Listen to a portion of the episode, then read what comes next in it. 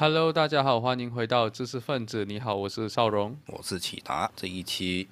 我们谈哪一本书呢？好像邵荣你是非常感兴趣，看到你写了文章，所以就建议我们也谈一谈这本书。那这一本书的主角是谁？由你来介绍吧。好，这本书的主角呢，就是我非常意想不到的慈禧太后。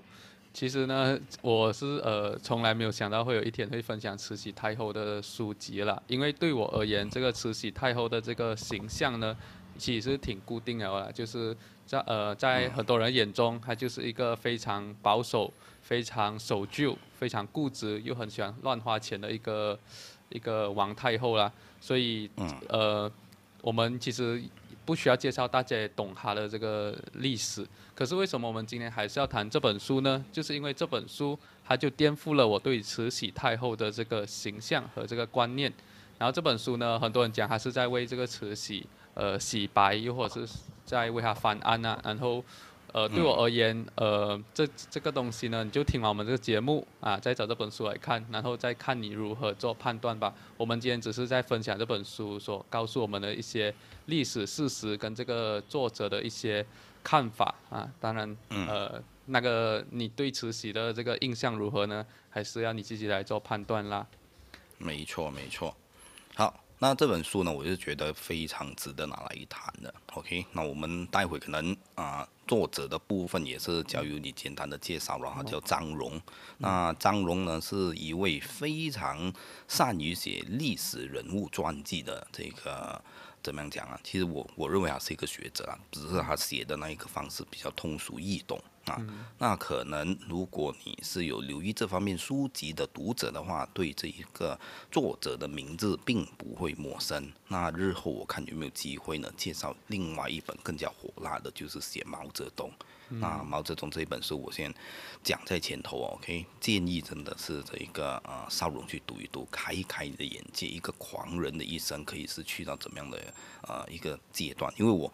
真认真的读张荣的书，就是从他的这一本成算是成名作吧，叫做啊毛泽东鲜为人知的故事啊这本书那一边开始读起的。那之后当然他也有写过这一个呃宋家三。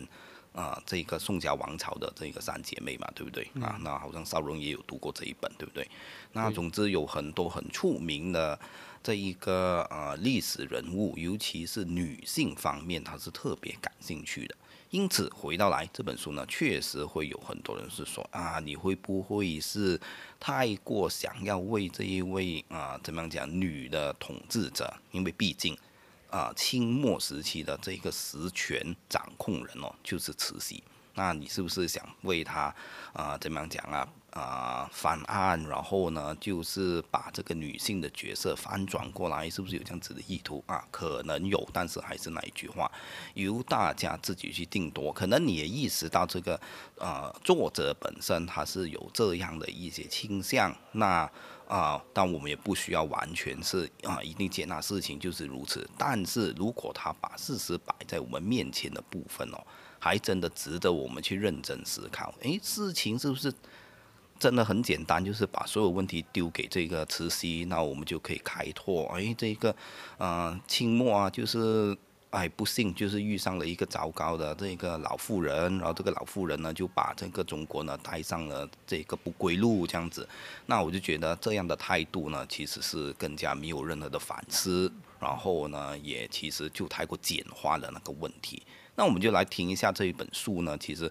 在很多的地方啊，真的完全颠覆你一般的认知。那我们就看从哪一个部分开始谈起。那在此之前，我就先发挥一下了，OK 哈。那等下邵荣肯定就从他啊发动政变啊，到底是怎么样上台那边，我们先从最开端的，因为那一个部分我觉得也只是交代一下就行了，对不对？那后面的一些重要的事件，我们才是多做一些发挥。啊，更多的时候，我相信是啊，一般的听众读者最感兴趣的。那到底谁推动现代化？啊，呃，整个的清末达到了怎么样的一个成就？可能如果你对于清史，尤其是清末史啊，晚清的这些啊情况你不太熟悉的话，诶，你会觉得，诶，原来事实是这样的哦，不是清朝，我们一直说它很积弱，那积弱和它。啊穷是两回事。OK，清末的时候其实相当有钱的，甚至是可以这么说，在这个打被日本打败之前哦，其实相当的真的富裕啊，这个是没话讲的。那我先回到来，这本书其实是啊怎么样讲啊？一个中国的悲剧，也是一个女人的悲剧。那我会这样子去定啊，怎么样讲定这样子的一个调？为什么这么说呢？因为你可以看到这本书呢，其实相当相当的沉重啊。就因为古老的中国一路以来就是用这么一套的那个帝王的模式去治理这一个国家，那他的这一套体系哦，坦白说，开国的皇帝如果熬得过。开头的那一百年，那相信这一个啊皇朝呢就能够呢延续下去。但是啊，除了第一位皇帝哦，他是有非常厉害的这个武功之外呢，那后继人呢通常都是比较平庸的。所以，但啊，应该是这么说。因为开创者已经是打下了这个基础，因此呢，其实只要整个的那一个皇朝，它并没有遇上太大的风浪哦，那皇帝其实有没有作为，并不是太有呃影响的。所以这样的一种体制呢，换了不同的朝代，还是用回同样的那个操作手法去管理整个的国家。恰恰就是当外国的实力已经崛起的时候，那个问题就大了，因为变局进来了嘛，有很多你没有见识过的那个事物，你很多呃你没有想象过的这个国与国之间往来要怎样交涉，你要不要是跟别人有更多的这个生意的往来等等等等，这一些东西哦。啊，古代的中国统治者是难以想象，以至于他们有非常强的那种排外防范的心态哦，就是觉得，哎，既然我搞不懂，那我就何必是需要是去理会这些人嘛，对不对啊？所以，呃，因为我自己的国家也很大嘛，所以，呃，我自己。就是内循环，我们用现在的那个话来讲，就内循环就行了，对不对？我不要跟你买东西，我自己就生产就行了，对不对？但是这个样的那一个思路是会招，因为别人就觉得，哎，你为什么就不跟我做这个生意往来？他就完全不是那种现代贸易的概念，OK 啊？就去理解现在的啊整个当代的呃国际的体系是怎么样去运行的，因此。整个的中国就好像是一个很庞大的那一个怎么样讲战船，但是呢，掌舵人呢是不在状态的。因此，当遇上真的大风大浪的时候，你就可以看到，这艘船即便他想改革，就来到刚才我所说的，这艘船就是中国的悲剧。那这艘船上的那个掌舵人就是慈禧啊，你可以这样子去理解。他想把这个船呢是。改一改那个方向，但这艘船实在是真的是太大了，他做了很多的努力，好像是往着转方向的那一个呃地方去哦，但是这艘船就还是啊有时转一下，有时转不动啊，结果遇到大风大浪的时候还是沉了下去，所以整个的故事其实就是告诉你这么一个呃让你非常的悲叹的那个结论 OK，其实大家也不难想象。好，我们就进进入这本书，开始告诉你，这慈禧是是怎么样上台的，然后她的出身到底是怎么一回事。那我就交回给少荣了。好。呃，我对于这个清朝历史也不是很熟悉了，可是大概也懂这些王帝，就是它的顺序是怎样。从现在我们所理解这个中国这个官方所定调的现代史，它其实是定调在一八四零年这一年为中国近代史的开端了。这一年是发生了什么事情呢？就是这个林则徐禁鸦片，然后就导致了第一次这个鸦片战争爆发。然后这一个事件呢就被定调为这个中国近代史的开端。可是这个作者认为哦，真正的这个中国现代化的开端呢，其实是应该由一八六零年才开始。为什么是一八六零年呢？因为一八六零年呢，就是这个慈禧掌权的那一年。那我们再来讲讲慈禧，她她这个身份哦，其实慈禧呢，她一开始呢，她就是这个咸丰皇帝。的这个一一其中一个妃子而已，可是这个咸丰王他一进宫的时候，其实还不是妃子，他是比妃子还低了一呃几等的，叫做贵人啊。然后这个咸丰皇帝呢，其实也不是很喜欢这个慈禧，因为这个慈禧呢，她在很早的时候就透露出一种这个他的倾向，就是他性格是很喜欢去呃关心这个国家大事，所以他有时就会给这个咸丰皇帝提一些意见。可是我们都懂嘛？在这个以前的时代呢，就是女性是最避忌去干预干预跟政治，所以这个咸丰皇帝呢就特别不喜欢他。然后这个咸丰皇帝呢，他就有一个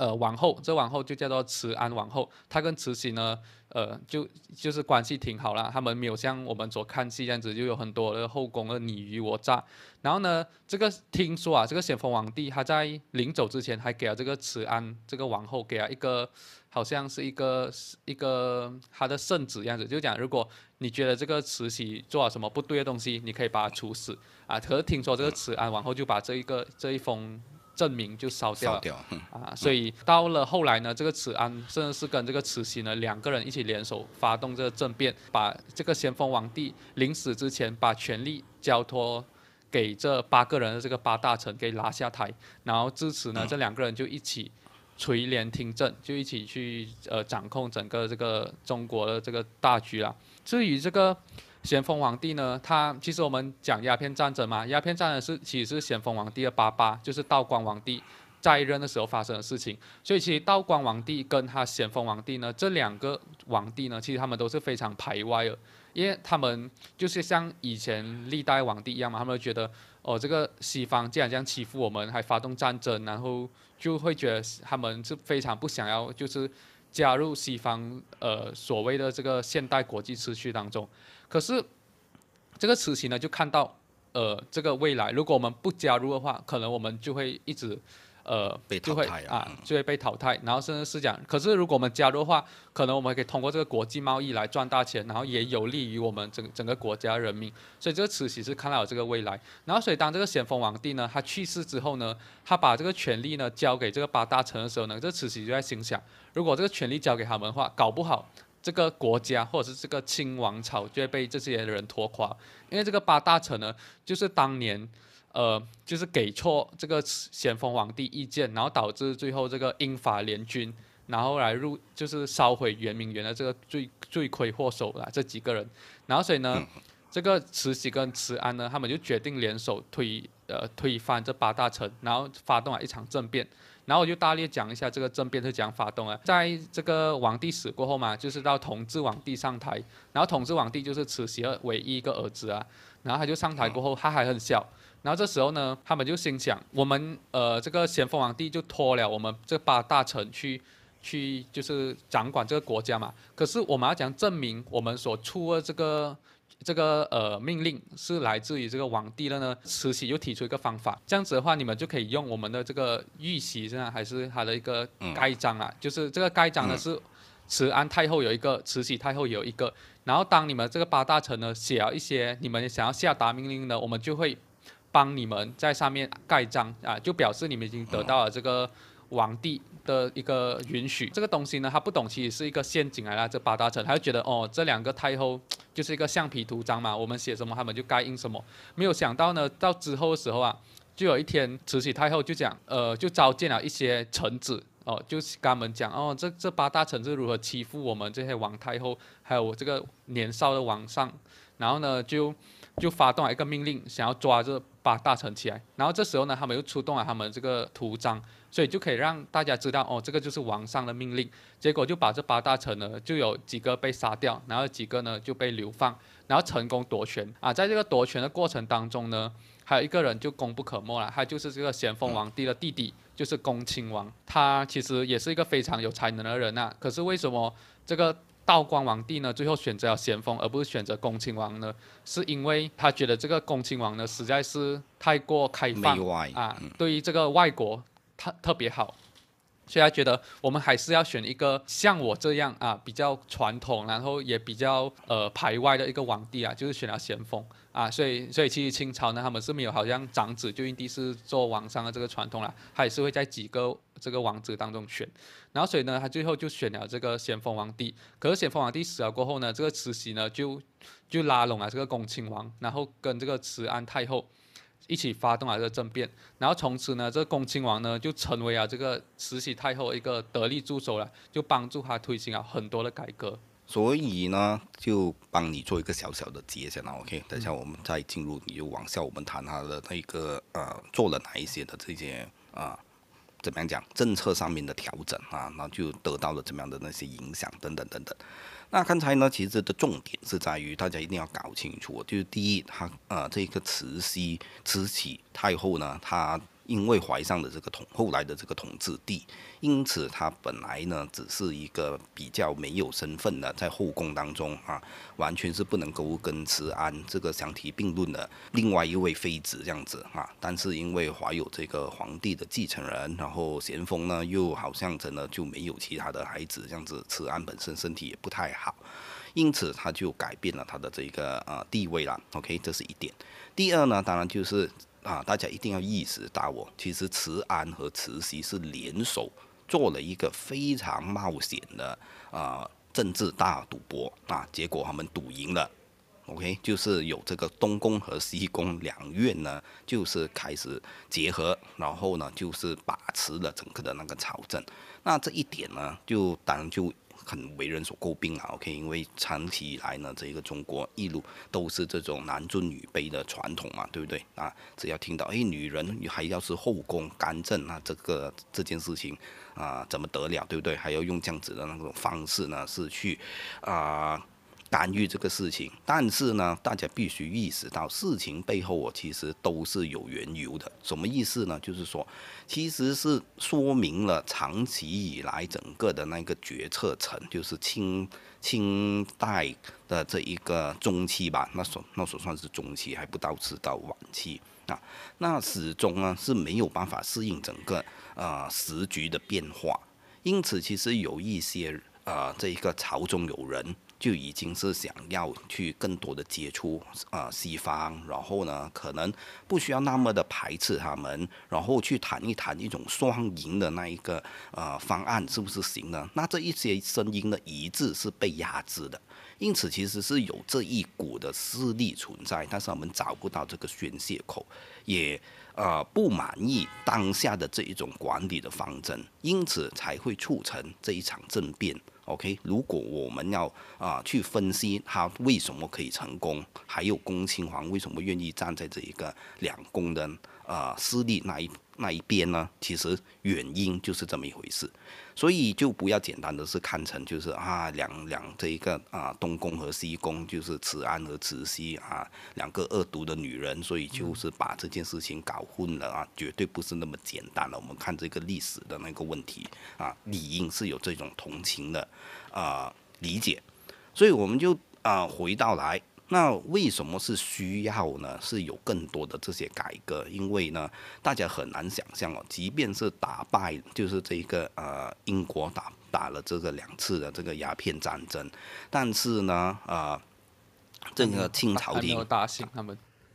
啊，还没有打醒他们，这个还没有打醒他们，我们是需要讲得更加清楚一点点的。你是很难难以想象他是去到怎么样的一个程度哦，就是呃很多的那些外国人其实已经在两次鸦片战争之后啊，OK 就陆陆续续的。啊，怎么样讲啊？来到了中国，然后想要啊得到更多的这个怎么样讲贸易的啊探索，有没有贸易的这一个可能性啊，或者是空间等等。但是这个清朝廷哦，竟然是没有啊统一的那种管理，就是人们从啊大老远来到这里，OK，无论你是要接啊怎么样讲啊接触他，或者是说你不让他入境，其实是没有一个衙门呢，或者没有个部门是来管理这件事情的。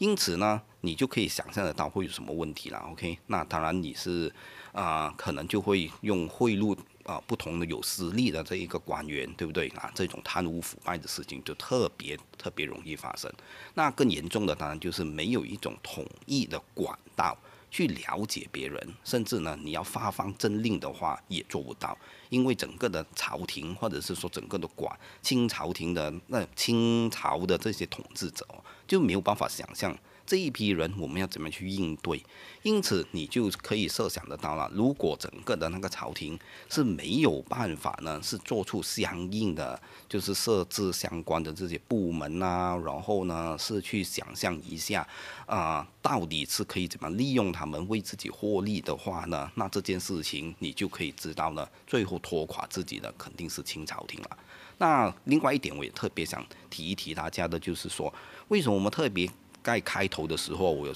呃提醒大家，其实我们在了解这个清朝的时候，特别特别不要有一种观念，就是说啊，清朝廷其实是很穷的。那穷这个定义呢，其实是需要看你是用怎么样的一个标准，是去做出这一个衡量。为什么这么说呢？原来我们一般认识这个清朝廷的时候，都会讲这一个康康熙皇啊，对不对？这一个啊乾隆皇帝啊，那那些康乾盛世嘛。那那但是这两个啊两个时代哦，OK，就是清朝廷最鼎盛的时期呢，其实他们往往呢是入不敷出的。就是因为这个皇帝，尤其是乾隆皇帝，特别喜欢呢，就是出巡。那每次出巡呢，还要带这个后宫他自己喜欢的这些妃子啊，一起去游山玩水啊，甚至是去啊有拜拜的话，或者是就上这个五台山这样子啊，就是祈祈福啊、祈祷这样子。所以就花了很多的这一个啊国库啊，这些钱是花走了不啊还不不在话下。甚至还连连的发动很多次的这些镇压、战争等等等，所以呢，他们的这一个税收来源哦，往往只是传统的那一个农耕的这一个呃收入罢了。所以就是农民上缴多少的这一个呃粮食，然后呢就转换成这个银银子这样子。所以你可以设想得到，整个的清朝廷到了乾隆的时候最鼎盛，可能一年下来没有收到上亿的，就是你。你盘算了之后没有过亿的这样子的这一个盈余，但是到了这一个啊后来，那我们现在谈的这个慈禧，因为改变了，接受了整个的世界的那个变化，他们竟然是因为通过跟这个西方的接触，就设立了怎么样讲？哎，你既然要进来我们这里做生意或者是贸易，那我就收关税嘛，对不对？那收关税呢，他就意外的发现，哎。原来收关税是很容易来钱的，就是那些人进来的话，他也还真的就是愿意在这里做生意呢，就是给相应的这一个啊，怎么样讲，给你抽这一些的这一个官官方定的那个税收啊。因此呢，在啊慈禧主政的时候哦，反而整个的国库的收入呢是远超过啊这个乾隆时期啊不能到达的那种啊怎么样讲数亿的啊。啊，那那个那个数目的，因此这一点哦，其实是很能够说明，只要你能够接纳整个现代贸易体系的那一种游戏的规则，其实不见得你自自己呢是啊完全怎么样讲，在这里头呢是啊损失的那一方，所以这一点大家就特别特别要去。啊，留意了。在这里呢，我也是想要补充啊，就是看大家所讲到的这个税收呢，其实是比这个就是比以往的这个皇帝在任的时候是增加了一倍，然后甚至是比这个乾隆他最鼎盛的时期的那个钱还要多。所以到后来呢，这个清朝它发生一些天灾人祸的时候啊，就是很多饥荒出现的时候呢，这个朝廷呢其实是有钱可以去去救助这些灾民了啊，就不像可能前几。几个皇帝一样，所以为什么我们讲清朝它甚至是可以延续到一九一一年才被推翻？其实很多时候也是因为它在晚期的时候，它有了大量的这个财政，呃，所以政权才能稳定。然后也就是在这个这个西方人的支持之下，所以这个清朝呢才可以平定整个太平天国。所以呃，本来呢，这个其实太平天国呢，它也是已经作乱到已经整个一般的江山其实都已经被他打下来了。然后那时候也是死了几千万人。它是这个中国历史上最大的农民起义，可是为什么这个农民起义呢，最终还被压下来呢？原因呢，就是因为这个西方呢，他就看到了哦，这个中国现在愿意进行改革，然后相较起这个太平天国呢，可能还是一群比较野蛮的人，所以他们还是决定支持这个西方，然后再加上有了这个足够的财政来源之后呢，这个这个。清朝呢更有这个实力去打垮整个太平天国了，所以他还可以把他整个朝廷的这个寿命再延续多一个半个世纪。然后，所以我们呃，我就来提提他实实行了什么改革啊。然后在这里呢，其实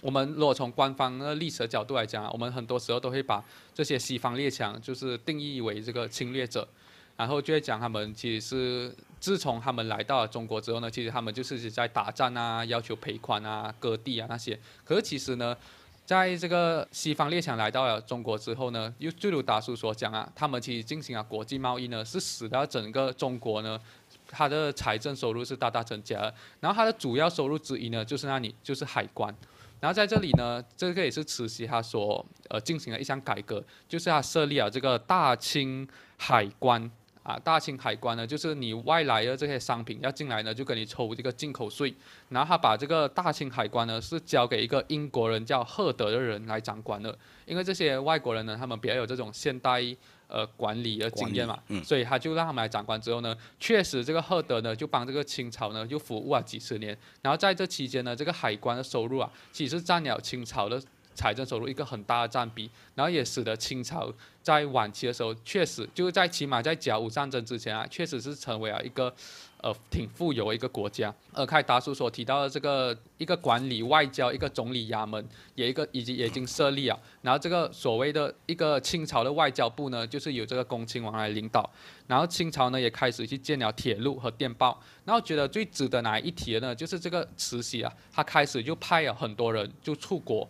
因为在其实以前的中国传统思想当中啊，其实他们是不需要出国，因为中国就是天下中间嘛，所以我们就是属于一个比较礼仪礼仪文明的一个民族啊。然后外外面的这些呢都是蛮夷，所以为什么我们要出国跟他们学习呢？可是从清朝这个慈禧她上任之后呢，她就确实看到了，其实现在西方是比我们。呃，强大很多，所以是应该我们现在学习，所以他就开始派了很多的这些使臣，就出国跟大家讲哦，中国是什么国家，然后开始派那些学生出去留学，然后呃，还有一还有一个一个，其中就有一个大臣呢，叫做普安臣，他是个美国人来的。然后呢，后来就被这个中国任命为这个中国的特使，去到欧美国家，就是去当他们的一个呃代表这样子。然后呢，也从那时候开始呢，其实中国也跟很多国家是签订了很多条约。这些条约呢，其实是一个比较平等的条约，就好像美国，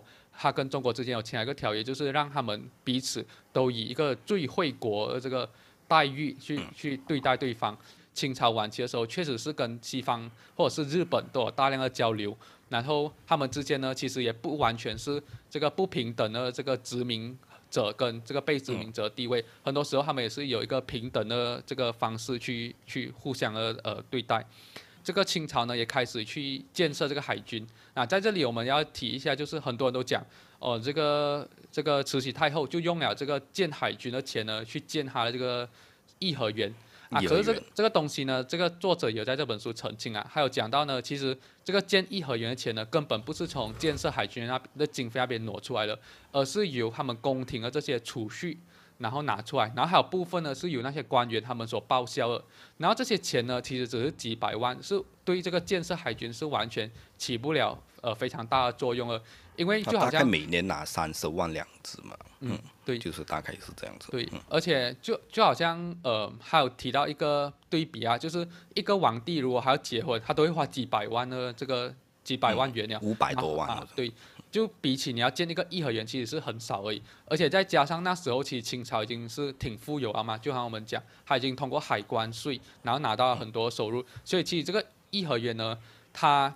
其实对这个海军是没有呃什么影响的。甲午战争呢，那时候呢，其实已经不是慈禧在掌政了，已经是他把这个权力呢，就是还给光绪皇帝。就是那时候呢，就是其实慈禧她在呃甲午战争之前呢，她是有两段的执政时期。一次呢，就是在她儿子同治皇帝的时期，她垂帘听政。然后同治皇帝呢，就很小的时候就去世了。他就不懂是死于天花还是这个梅毒啊啊，这个有有人讲这个，有人讲那个，就他就很早去世过后呢，这个慈禧呢，他就呃把这个醇亲王的这个儿子就呃立为新皇帝啊，就是我们大名鼎鼎的光绪皇帝啦。然后在光绪皇帝还小的时候呢，还是有这个慈禧来呃，就是继续执政的，所以那时候。慈禧其实是从一八六零年到差不多一八八九年，就差不多三十年时间，都是由慈禧来管理。然后这个国家呢，都是好像在走上一个正确方向啊。可是自从他把这个王这个权力交还给光绪，然后他自己呢，就在这个。颐和园那边就当做是过着退休生活的时候，这国家就开始出现了很多乱子，然后这个日本呢也趁虚而入，就发动了这个甲午战争，呃，再到之后的这个八国联军，然后一一系列我们所认为中国近代史的这些悲剧呢，就一一发生了。甲午战争是一个非常大的转折点哦，其实就宣告，呃，慈禧之前做的这些努力完全几乎就是白费了。那这一个甲午战争的到来，当然我们是需要有更多的这一个说明了。啊，免得大家就没头没脑的听，诶，突然间就加入战争这样子。那听到这一个阶段呢，我希望这个听众呢可以捕捉到几点，就是垂帘听，就是这一个慈禧和慈安的垂帘听政哦，它并不是这一个怎么讲延续的那个过程。所以呢，当这个皇帝长大，总之就是皇帝一长大，他就要啊交权出去。那根据这本书的说法哦，他交权也真的是相当的彻底的啊，就啊。就一来也是皇帝了，也不愿意给他的这一个妈妈，或者是说啊后来的这个光绪帝，就是他的姨妈啊，虽然他叫他的姨妈叫做王爸爸啊，所以呢，呃，这个皇帝也不愿意是给这个后宫呢是干预，因此呢，他就没有办法呢就持续他所怎么样讲制定的那些政策，因此你就应该要感受到一点，所以就这个就是我所说的一个庞大的那个战舰哦。他要转妥的时候是非常非常困难的，总是有很多的那一个因素，尤其是最高决策者突然间他失去了这个实权啊，就会出现这样子的那个状况。因此，我们就是需要去理解这一件。事情或者是这样子的一个变化，其实是在当时集聚，呃，其他的这个国家，尤其是这个日本，它已经是在不断的扩充它的这个势力，要企图呢是超越这个中国，然后呢掠夺更多的资源等等。你是有这个竞争对手在的，而且他们迎头赶上。而你的这个决策层呢，是不断的是有这种，呃，怎么讲实权中空的那一个情况存在的话呢，那你就注定是会被抛在后头的啦。所以大家就要知道，我们往下所讲的其实是这么一回事。那先补一补这一个，呃，慈禧哦，还有做过什么事情，可能大家是难以想象的。除了建立海军啊，他甚至是要交权给这一个，呃，怎么样讲啊？这一个光绪之前呢，还这一个吩咐啊，这个李鸿章，因为大家都知道北洋海军就是李鸿章这个掌舵的嘛。对不对啊？就希望他继续的添购这一些战舰，然后呢，就是继续的是啊，延续我既定的这些方针啦。你就看着办，OK？只要这个方向继续跑下去，应该是 OK 的啊。很可惜，过后我们就会交代为什么就没有办法办得成。而你很难想象，中在慈禧实际掌权啊，因为他的这一个呃儿子同志其实是十六岁，就是啊。终于拿回这个实权，十九 岁就挂掉了。OK，做了两年多的这个皇帝，而这个皇帝呢，其实也是非常的心不在焉了，因为他的那个性格比较野一点点啊，所以老是就整个紫禁城就是怎么样讲啊，困不住他，他总是希望往外跑，所以呢，往外跑，据说他是有这个男宠的。啊，大家就明白是什么意思啊？男宠就当然就会做一些行为，对不对啊？所以就有寻花问柳，那寻花花是指指女性，柳呢是指男性啊。原来有这样子不同的这个区别。那寻花问柳呢，他都好啊，因此呢，大家就有啊理由怀疑他是不是不是死于天花啊？这一个就是八卦，所以我们就不是在我们的主线当中。OK，所以大家就去找一下有什么野文这样子去谈一谈这个先，这一个啊统治皇帝到底是怎么样死的？那我们就往下再去说这一个慈禧当政的时候啊，他竟然是有打赢过这个俄国，还有打赢过这个法国的，所以大家很难想象，对不对？我们谈这个清朝为什么很重要？是因为现在的中华人民共和国基本上就是直接啊说明他们就是。继承这个清朝的版图，那如果你是不断的告诉我说啊，我们就是这个汉人的怎么样讲政权的话，那汉人的那个政权从来没有扩展到清朝的版图那么的大，对不对？甚至呢，清朝的版图还包括现在至少是外蒙古，还有没有丢给这一个俄国的这些海参崴啊啊，总之那个版图是比现在的中华人民共和国来的更加大的，因此呢。呃，往往我们就会想，一个国家它能不能够争取到自己的呃尊严的话，就看它能有没有能力是捍卫自己的疆土嘛。那你可能就会不断的有一种刻板的印象啊，这个清朝肯定在中后期的时候是非常非常的不济啦，不可能是有任何长怎么样讲长志气的行为，那就错了。大家去想一想，现在的俄国多么的凶，是不是啊？连乌克兰它都可以敢敢的是入侵，但你很难想象现在的中国敢对这个俄爹，对不对啊？是说一个不，啊，我们现在难以想象，但咦，可能吗？不可能，就是？但慈禧就太真的是打败，就是怎么样讲啊？有用他的这个方法，尽他一切的能力，即便不断的啊出兵，然后也输了给这个呃当时的这个沙俄，但是呢，就是坚持了下来，看得到他的这个用心还有意志，然后这个俄国也还真的就是没有办法呢。直接的刺下整个的那一个中国啊，也看到这个清朝廷好像是来真的来硬的，就愿意跟他和谈。所以原本呢，这是俄国就是老是就是想要怎么样讲啊啊，染指就是北。就是靠近这个北京啊以上的那一些地方嘛，是不是？所以呢，在呃马关条约，也就是甲午战争发生之前呢，俄国竟然是愿意签署了相对平等的这个条约，是跟这个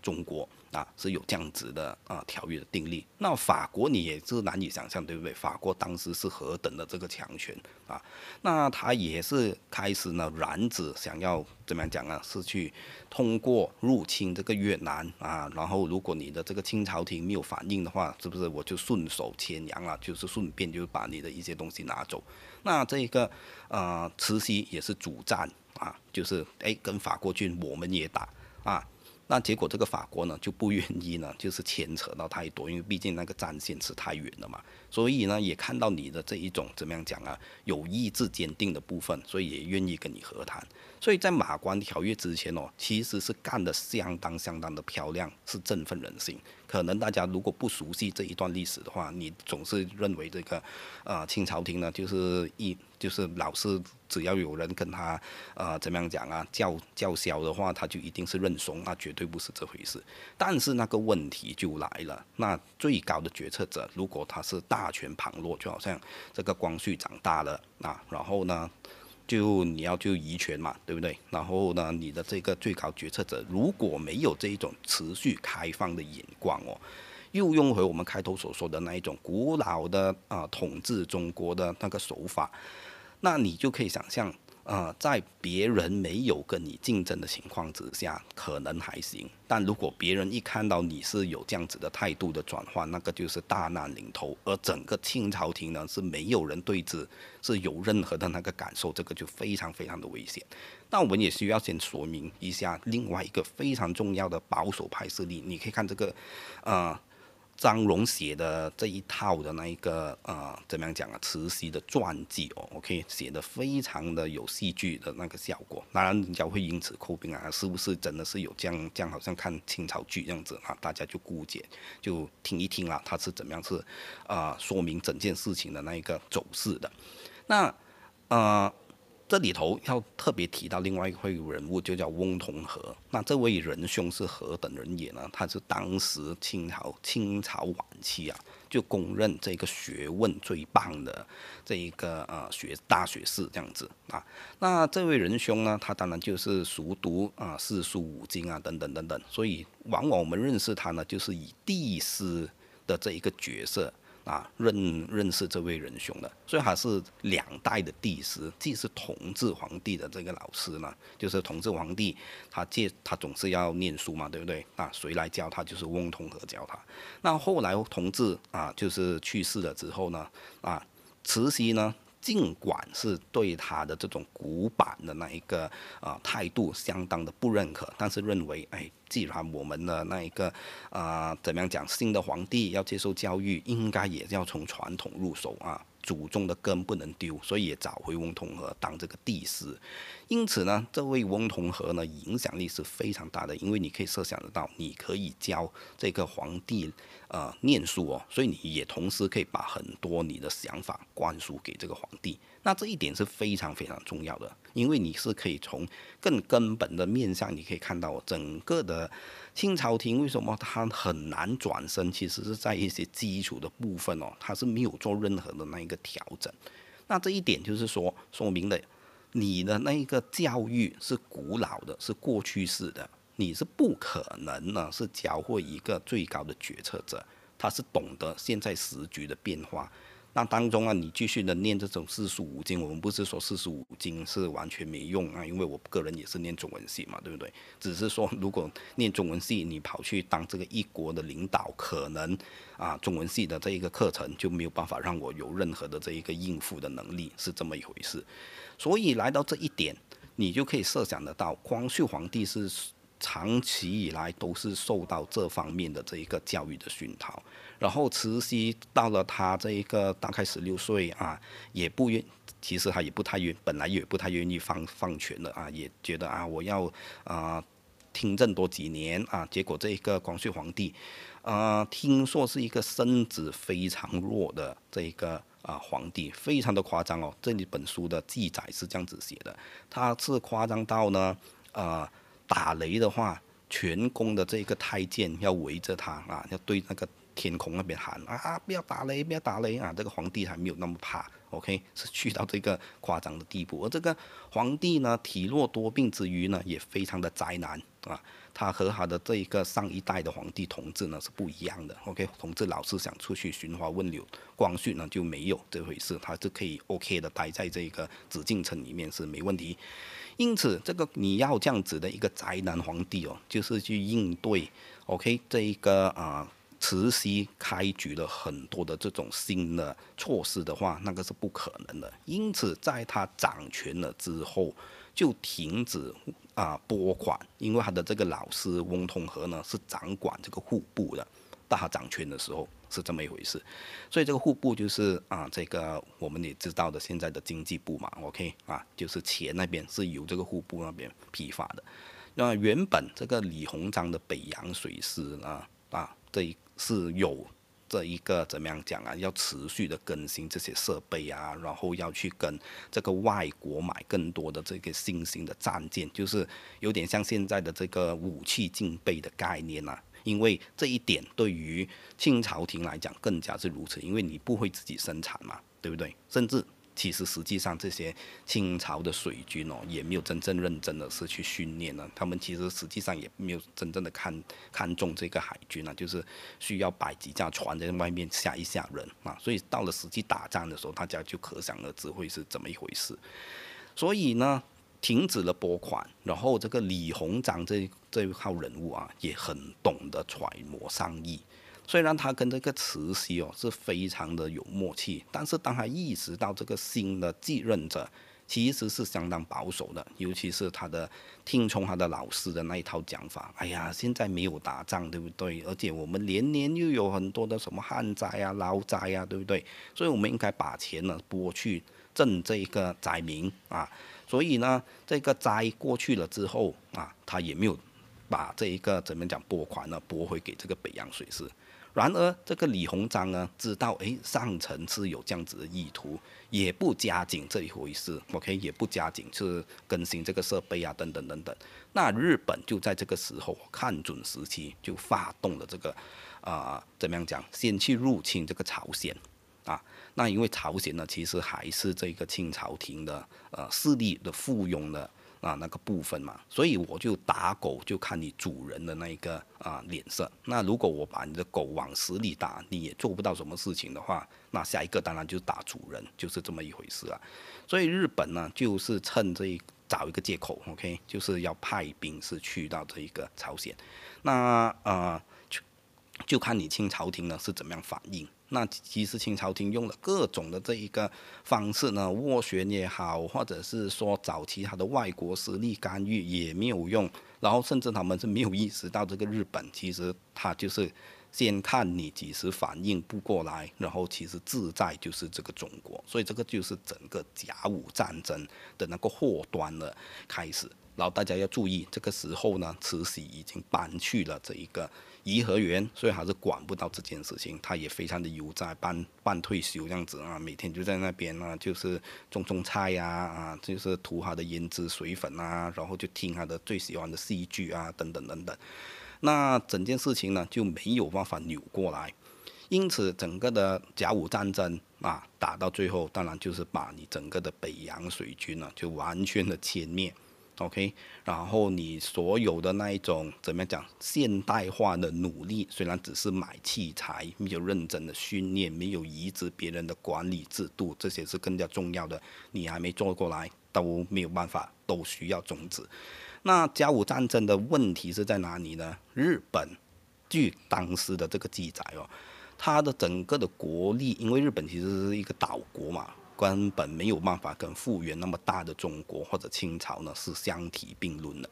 而日本呢一年的这个国民总的生产好像就只有几千万两这一个银子，那他对要打这一场战哦，当然就是磨刀多年，OK，就他就看准这个中国你买什么的。怎么样的那个型号的那个战舰，我就恰好要跟你买大一点点的，比你走快一点点的这个战舰啊，就总之是要比你领先一步啦，OK，啊，那他打这场战呢，借了大概就是八千万两的这个银子，OK，就是超越他一年的这一个总体的生产，OK。但是他打了这场战之后呢，他跟这个清朝廷要什么东西？几点？第一个是辽东的半辽东的那一个部分，然后呢要拿下这个整个的台湾，因为台湾是非常靠近这个琉球，然后琉球已经是进入日本的这个势力范围了，所以如果连这一个台湾都拿到的话，那对岸的这个福建就是指日可待了。然后呢，跟啊清朝廷所要的这个赔偿。两亿啊，二万万亿两银子，那你就可以想到，大概就是他净赚四年的全年 GDP。那这一本这一笔生意是不是非常的厉害？是不是我打一场战，我就是多直接赚我四亿的这一个收入？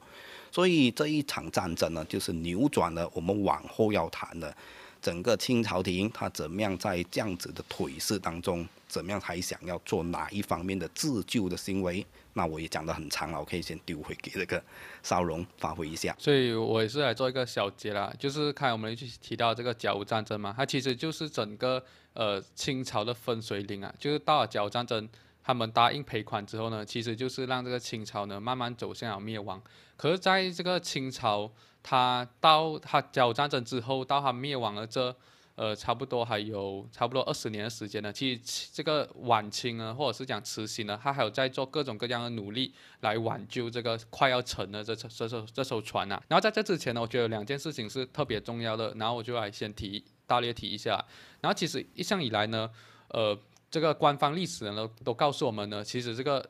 呃，慈禧她是一个非常守旧的保守派，所以是她呢扼杀了这个戊戌变法，然后也是她呢下令呢去处斩这个戊戌六君子，然后让整个中国的改革呢是这呃停止了。然后其实这一个呢，作者已经在这本书里面给出了他的反驳啊，他讲其实这个戊戌变法呢就是由慈禧太后所推动了。那为什么呃之后这个？这个呃变法呢会失败呢，然后这个六君子会遭到处斩呢，其实是因为一个更根本的原因，就是因为这个康有为呢，他其实他计划呢要围元事后，就是还要围包围这个颐和园，然后杀掉这个太后来夺权。所以其实呢，这个戊戌呃变法之所以会失败呢，是因为这个慈禧她阻止了一场政变，然后把这些这些政变的这些参与者呢都处斩掉。所以在呃在后世的这些。历史书来讲，他就讲他，呃，阻止了变法，然后其实他是两回事来的。然后这康有为呢，他也是一名大名鼎鼎的人物啊，在我们看来，他就是一个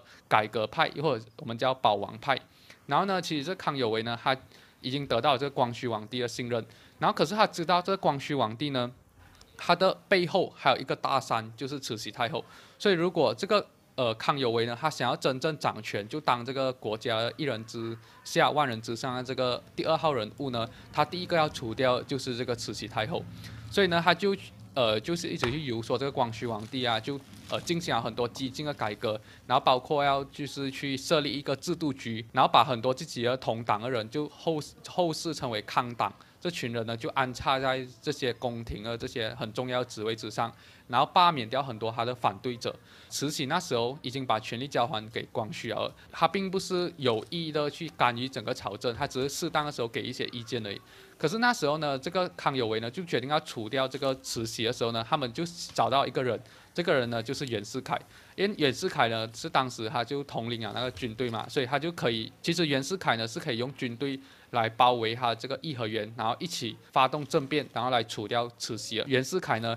他就在最后一分钟的时候，他就决定哦，不要，我还是要帮这个慈禧，所以呢，他就去告密给这个慈禧，然后慈禧知道这件事情呢，就大为震惊啊，因为他他没有想到这个光绪竟然会卷入这种，呃，杀掉自己。不算是自己的生母，起码也是名义上的母亲啊，也是啊这种阴谋当中。所以那时候呢，这个慈禧就先发制人，就把这些康党人抓起来。那康有为就先走一步，就跟他的这个弟子梁启超就逃到了日本。然后呢，这个慈禧呢就把有涉及在这个阴谋当中的四个人，然后还有包括两个吴国人，就一起斩掉。然后这。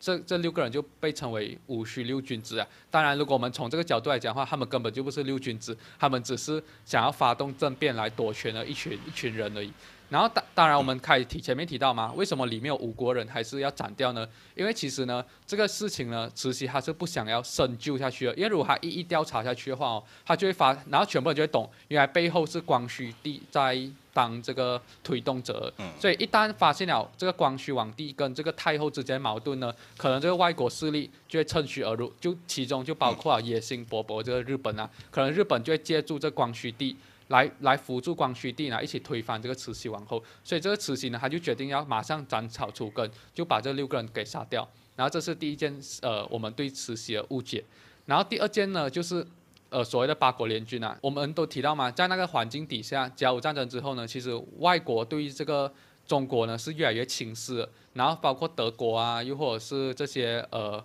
这些。俄国啊，这些他们就开始要求越来越多东西，就好像英国还是去借了这个九龙新界，然后就对这个清帝国呢就提出越来越多过分的要求。然后那时候呢，在这个国内呢就爆发了这个义和团，然后他们就是很仇外的一群呃一群民间组织，然后他们就见那些教徒就杀，然后见外国人就杀，或者是那些呃二毛子啊，对对，那些信奉基督教的这些当地中国人，中国人啊也杀掉。然后其实呢，义和团它之它这个这个乱象呢，其实也是根源于这个民间很多年这个中国人跟外国人之间的矛盾啊，所以它是很多年累积下来一个爆发点。然后这个义和团暴乱之后呢，然后这个慈禧呢，她其实是叫袁世凯去镇压，在山东已经镇压好了。那只要呢，这个义和团后来又在这个直隶这个省份，也就是北京所处的这个省份呢，又在呃。就在起呃暴乱多一次，因为那时候又发生了天灾，所以就越来越越闹越大。然后这外国呢呢，这些外国列强呢，其实当时是要求慈禧你要强力的镇压，然后包括你要把这些参与这些组织的这些平民都斩斩头。然后其实，嗯，其实慈禧呢那时候她并不想这样做啊，因为这样子的话，其实她会。做呃牵连的东西会越来越大，而且他也不是一个外国讲什么自己就要听从的这个领导人啊，所以那时候呢他就走错了一步棋，他就想要利用这个义和团呢来去对抗这个呃列强，然后后来列强呢他们就看到这个清王朝是没有打算要阻止这件事情，就发动了这个八国联军一起入侵这个呃中国，然后这个慈禧跟光绪呢就跑到了这个逃到了西安那边去了，这个其实。我觉得其实是慈禧哈这个政途当中最大一个败笔啊，因为这件事情，然后后来就呃签订了这个辛丑条约，就要赔四点五亿两。这一点还有一个值得提的事情就是，其实这四点五亿两呢。其实并不是完全由这个中国人来承担，因为那时候呢，慈禧跟这个海关的这个总税务司，就是我们开前面所说英国人赫德，他们想到一个办法，就是以往哦这些进口税只是三点多趴而已，他们就讲哦，那我们把它起到五趴，过后我们每年就会增加很多钱，因为这个这个四点五亿两其实是分三十九年来还的，所以每一年可能只需要还几千两、几千万两，所以其实如果你把这个进口税调高的话，那个钱是足以去。呃，赔款这个战争的这个赔款的，所以其实慈禧她是在用外国人的钱来赔给外国人啊。在这之前呢，其实外国列强是不同意把这个进口税调高的。可是经过这件事情之后呢，他们想，因为没有调高，那那钱也很难拿出来嘛，所以他们就同意要调高这笔进口税。嗯。所以其实呢，最后还是有外国人支付回外国人的这这个赔款了。他当然，呃，在这件事情之发生之后呢，他也醒悟哦，中国要推行这个清朝要推行这个新政啊，就是我们后来所说的这个非常自由、非常开放的这个黄金十年啊，就是在一九零一到整个清朝灭亡这十年之间，然后清朝呢其实是大大的推动了整个现代化。这个作者讲哦，就是呃，在这一个时期所发生的事情，让他想要写这本书。因为在这一个时期呢，其实这个呃慈禧呢，他就废除了这个女性缠足的这个陋习，而且他讲。这个清朝推行新政的时候呢，其实就派了很多留学生去日本啊，或者是西方那边留学。然后也他所提倡的这些自由风气呢，其实是他出生在这个毛泽东时代的这一群中国人没有办法想象的。就是毛泽东他出生的这个时代是非常自由的，可是出生在毛泽东这个时代的中国人呢却没有像五六十年前那么自由。其实也呃，我们也。只是这样子数下来了，OK，这个慈禧到底是啊做了哪一些？在至少是肯定是在他主政之下，整个的那个清朝廷呢才有这方面的怎么样讲啊改变。好比说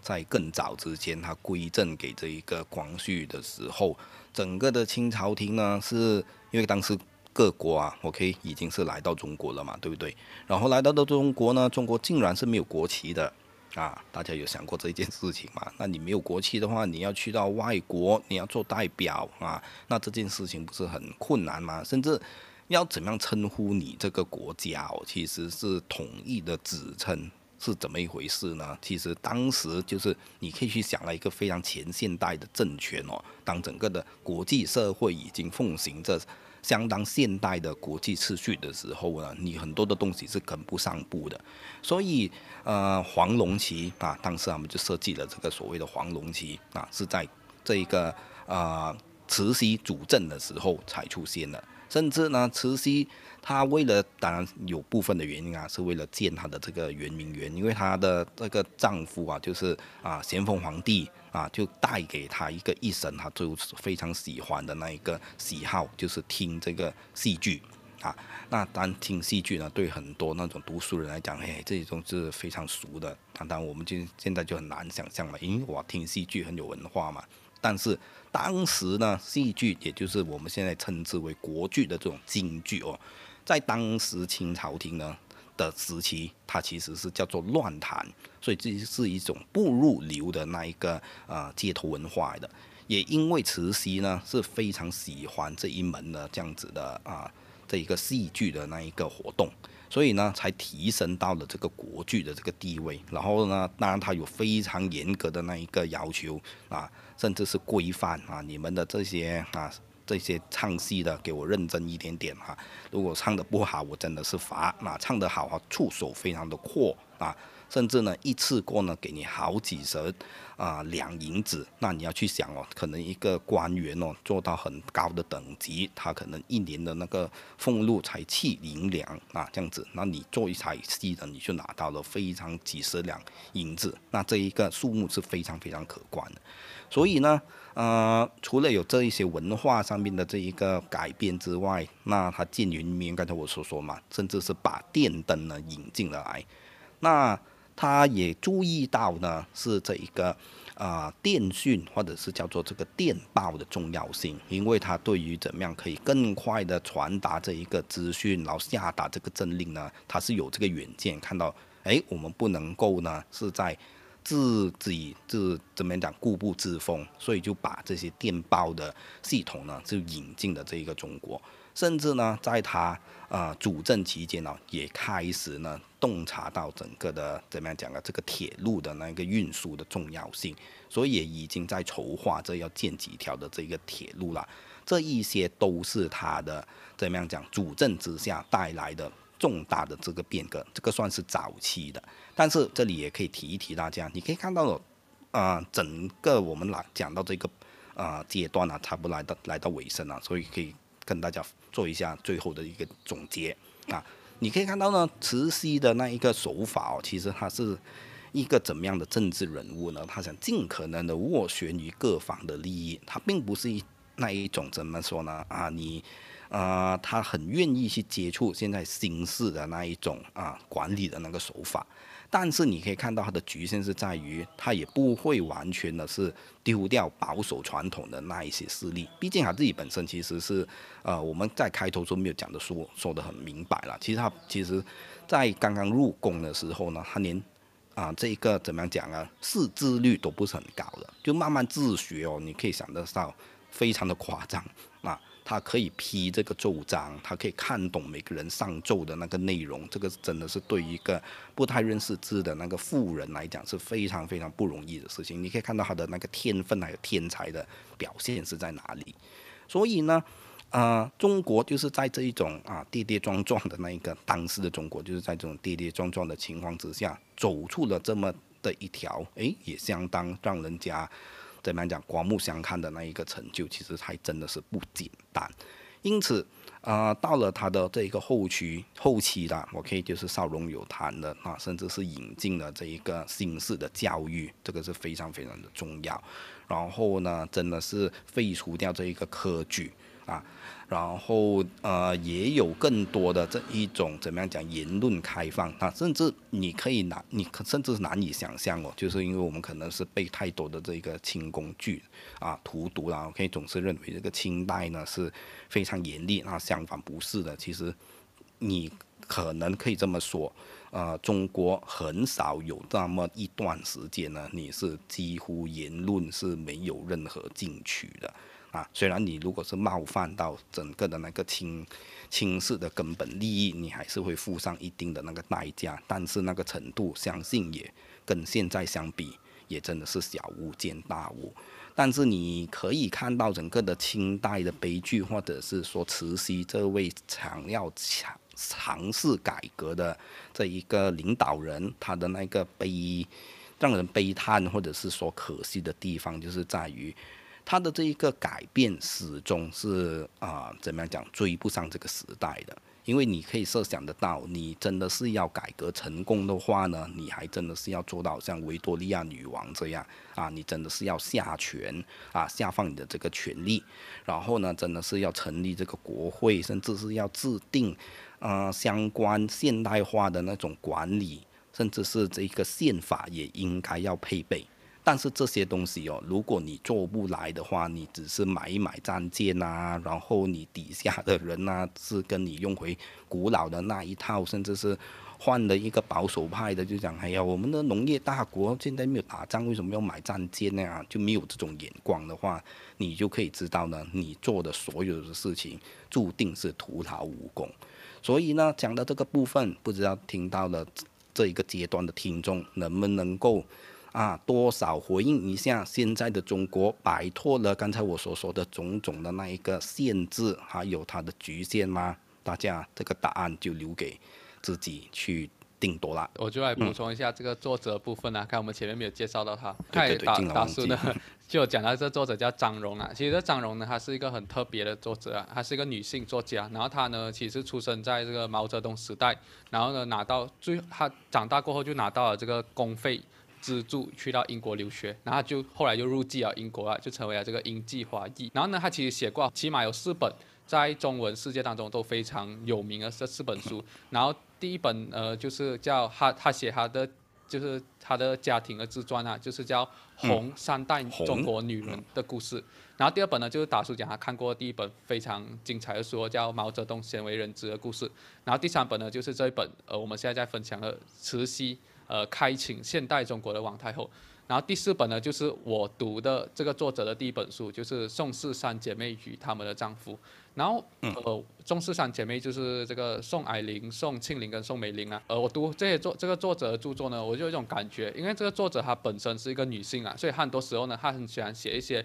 从女性的视角来看的一些事情。然后她写这些女性角色哦，就好像不管是宋氏三姐妹也好，还是慈禧太后也好，这些人在中国的这些近代史，她的。角色肯定是举足轻重的啊，那可是呢，我们如果是去读中国官方历史的话，其实对他们的琢磨是不多，即使是有呃对他们的描写也好，有很多都是负面的，就好像他可能就会写他们很很挥霍，然后他们呢就是很爱好这个权力啊，权力欲很重，然后他可是他就没有从正面的角度来讲。如果在晚清的时候呢，这个晚清推动了什么的改革，他们就会归功于这些汉人的大臣，就好像曾国藩啊、李鸿章啊、左宗棠这些人。可是如果出现了什么弊病的话，就会归咎于这个慈禧太后啊，她非常守旧、非常保守、非常乱花钱。对我来讲，它其中一个因素当然也是这个中国自古以来对男性跟女性的这个尊重程度不一样啊。然后最后谈回这个慈禧太后呢，我觉得她。他在他的这个有限的这个生命当中啊，他真的是做了超出大家对他想象的很多成就。就是开达所提到嘛，他一出生就是一个不识字的女人，然后进了后宫，很多人都是在后宫就默默待过一生。可是他是那种从小就对国家大事感兴趣，然后甚至是可以自己去学习看书，然后学学习认识字的这一个人，在那个时代底下，他也有遵从那些对他的限制啊，就是他坚持就不肯。去前朝，因为前朝就是女性不能去的，只可以男性去。然后他也坚持就是不坐呃现代的汽车，因为现代汽车就意味着你跟司机要平起平坐嘛，就是对这个王权是一个不尊重的行为。所以他当然也有对这个传统的一些呃服从。可是，然后，嗯，他当然也同时，他这个本书也有很多是从他的推测，他想法就讲慈禧其实是很羡慕西方的，因为西方对女人比较尊重，甚至是女性是在英国是可以当这个君主的。可是他尽管他对这个很羡慕西方，然后他也是一个非常有现代化眼光的人，他始终也没有想要推翻整个体制，然后让自己变成一个君主。然后他能做的，其实在他能力范围能做的事情啊。慈禧临终之前呢，还要把这个。权力呢，其实交给了这个这个溥仪的妈妈，就叫隆裕太后，因为她知道哦，其实这个共和趋势是势不可挡的，然后这个王朝呢，其实也是濒临要走向这个淘汰的地步啊，所以可是很多的王公大臣呢，其实他们是不会同意，呃，把这个这个国家呢交给这个。共和党又或者是革命党的，所以他就决呃他就决定把这个权力交给另外一个女人，就是隆裕太后。因为隆裕太后呢，她她是一个只要可以生存下来，他什么条件都可以答应的这个女人啊，所以他就知道这个女人她肯定会签下同意书，然后同意退位，然后把这个国家呢就交给这个共和党，然后这样子呢就可以避免中国呢就爆发一场内战。甚至是爆发一场就是屠杀这个满人的这种战争，所以呢，也是因为这个慈禧的眼光啊，这个隆裕太后就带领了这个溥仪，在一九一一年的时候就宣布了退位，然后把整个国家呢就交给了这个共和党啊，然后后来就当然是就是由袁世凯来继续掌管了，所以其实呢，也是因为这样子，所以中国在一九一一年的时候，其实它是。避免了这个大规模内战啊，就起码它没有像一九四五年这个国共内战那么激烈啊。那时候中国的版图呢，其实是维持到挺完整的。然后这个列强呢，也很快接受了这个政权转移的这个事实啊。整本书来讲，其实慈禧太后她确实是一个很有眼光，以及她非常有这个大局大局视角的一个人物啦。然后，所以我们如果要讲她是一个。近代当中，对这个中国起到非常重要作用的一个女性伟大女性之一，我觉得倒也没有说不可以了。那当然，这本书呢也有涉猎很多关于这个慈禧的一些小毛病啦，她也会啊贪小便宜啊，好比说这个李鸿章啊，知道自己做错事啊啊，要跟他行贿的话，真的给他非常非常夸张的这个受礼啊，他也愿意呢是在跟日本打这仗的时候收下这些汇款的。所以这些贪小便宜的这个弱点呢，其实它也有。所以这本书有很多的部分，我们是来不及跟大家铺叙了。所以大家就真的是推荐自己有时间的时候就找来读一读。希望你喜欢我们今天的这个分享。那我们就先谈到这里喽，拜拜。好，拜拜。